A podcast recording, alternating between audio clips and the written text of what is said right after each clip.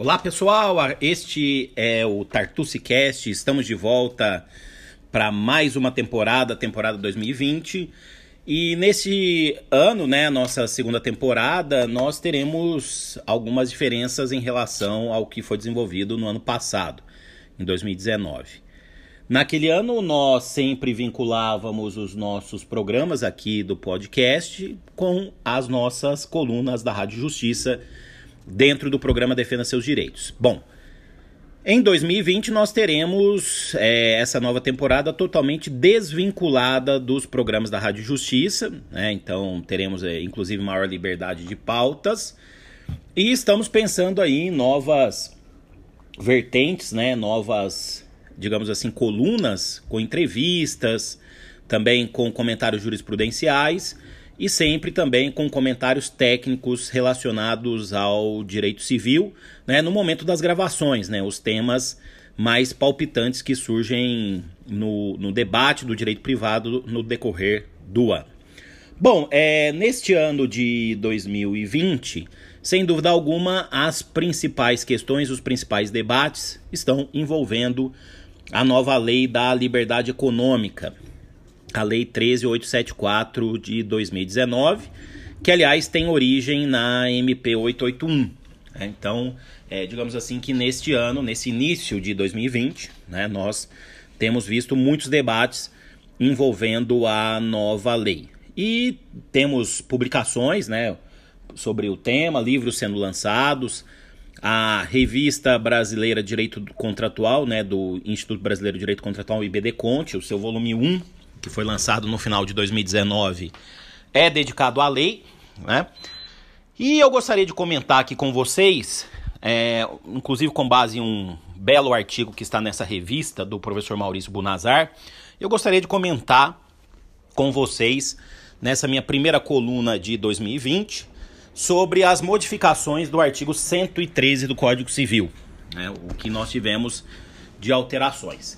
E eu gostaria também de deixar aqui nessa nossa primeira coluna, nessa nova temporada, deixar consignado que sempre nós teremos aí é, as nossas colunas é, com mais ou menos 10 minutos, 10, 15 minutos cada coluna, né? Que é um tempo aí que pensamos que a pessoa pode despender para ouvir aqui os nossos, os nossos entendimentos, as nossas manifestações, as nossas opiniões. Então, esse vai ser um padrão que a gente vai aqui utilizar entre 10 a 15 minutos mais ou menos para as nossas colunas.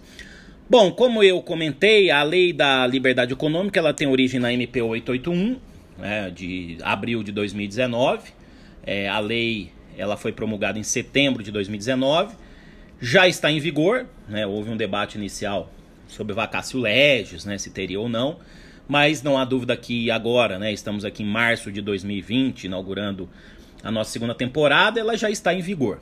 E ela trouxe alterações fora do Código Civil, né, é um estatuto jurídico próprio, e trouxe alterações também dentro do Código Civil de 2002. E, como eu estou dizendo, estava dizendo, né, vamos comentar aqui é, as alterações do artigo 113 do Código Civil. O artigo 113 está na parte geral do código, ele é dedicado aos negócios jurídicos em geral, né, dentro da chamada teoria geral do negócio jurídico.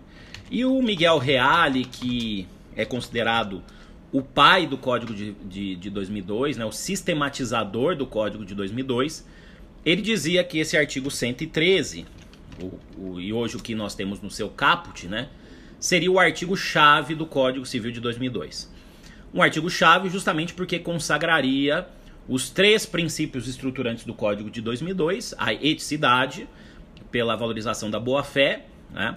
a socialidade, pela valorização das regras costumeiras, as regras de tráfego, e também a operabilidade, né, pela concretude do direito privado, de acordo com as circunstâncias do caso concreto.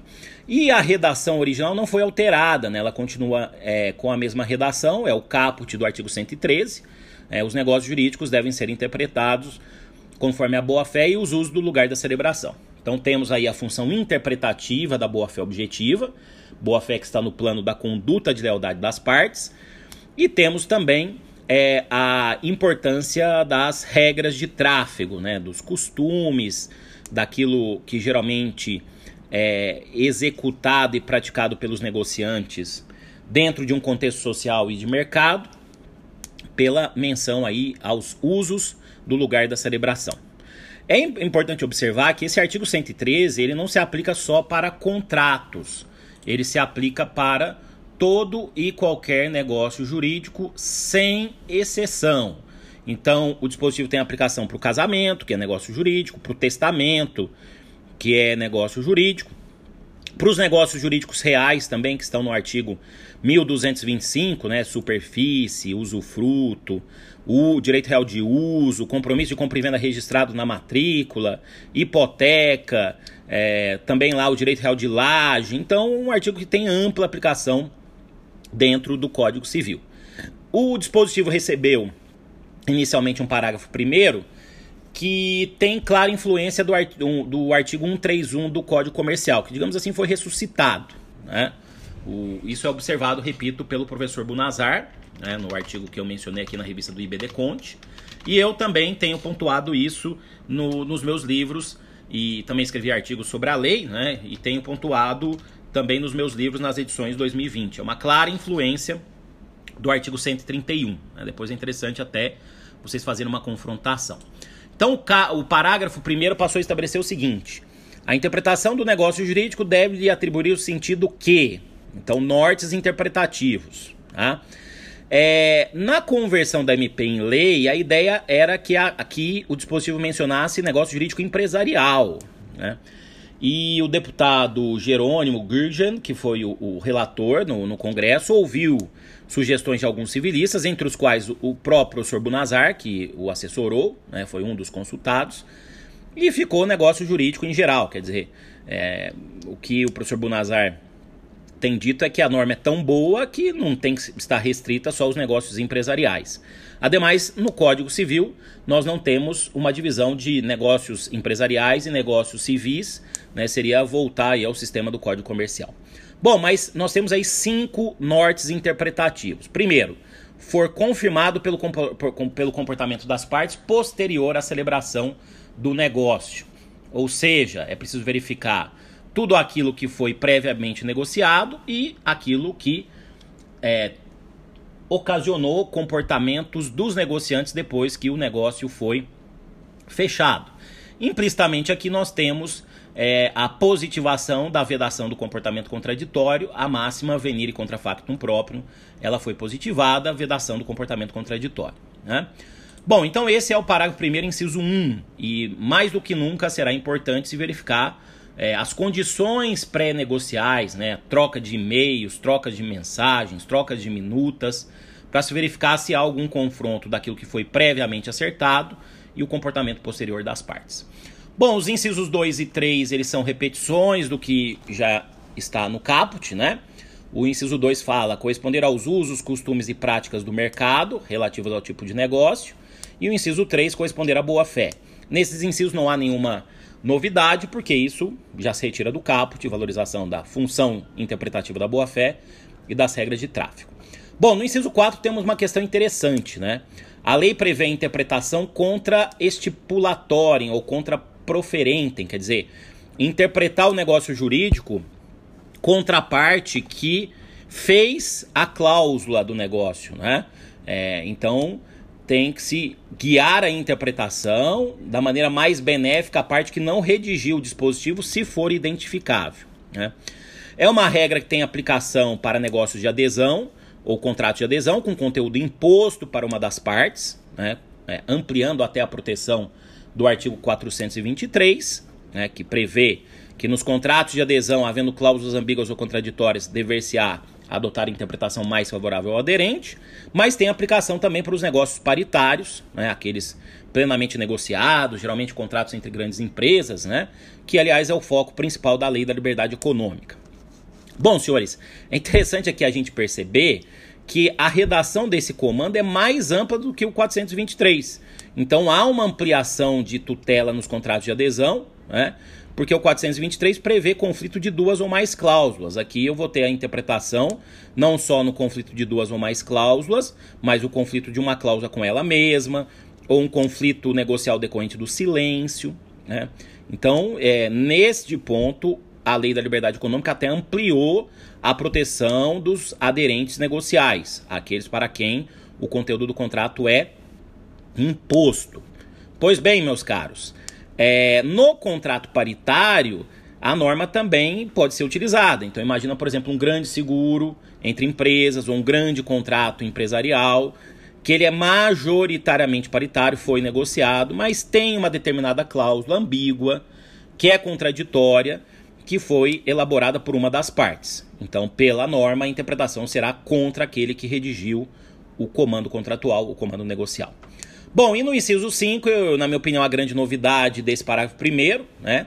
Interpretação que corresponderá a qual seria a razoável negociação das partes sobre a questão discutida, inferida das demais disposições do negócio e da racionalidade econômica, consideradas as informações disponíveis no momento de sua celebração. Então aqui nós temos mais uma cláusula geral, com uma clara opção ideológica do momento em que vivemos, né? E aqui uma clara influência da análise econômica do direito, ou da Law and Economics. Nós teremos aí 15 anos ou mais de 15 anos, como aconteceu com boa fé, com função social do contrato, para dizer o que é racionalidade econômica. Né? Eu tenho estudado o tema, inclusive aí com base nos ensinamentos da escola do professor Fernando Araújo, lá de Lisboa, que em breve deve publicar um texto no Brasil. Mas aqui o que, que tem que ser levado em conta?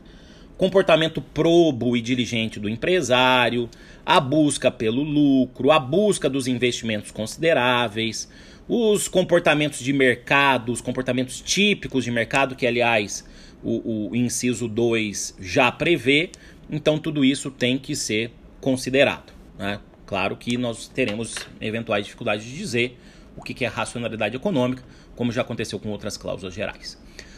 Bom, e por fim, o 113, parágrafo 2, adotando o que já constava em enunciado aprovado em jornada de direito comercial, é, o enunciado, aliás, que na época eu participei da jornada de direito comercial, foi na primeira jornada, né, é, proposto pelo professor André Luiz Santa Cruz Ramos, é, querido amigo, que participou lá no Ministério da Justiça, é, no, no, Ministério da Economia, perdão, da elaboração da MP. Né, nós temos lá uma redação no sentido de que as partes poderão livremente pactuar regras de interpretação de preenchimento de lacunas, aqui é a mesma coisa, é regra de interpretação e preenchimento de lacunas, é, podem conduzir a uma mesma conclusão de cláusula e de integração dos negócios jurídicos diversos daquelas previstas em lei. Né?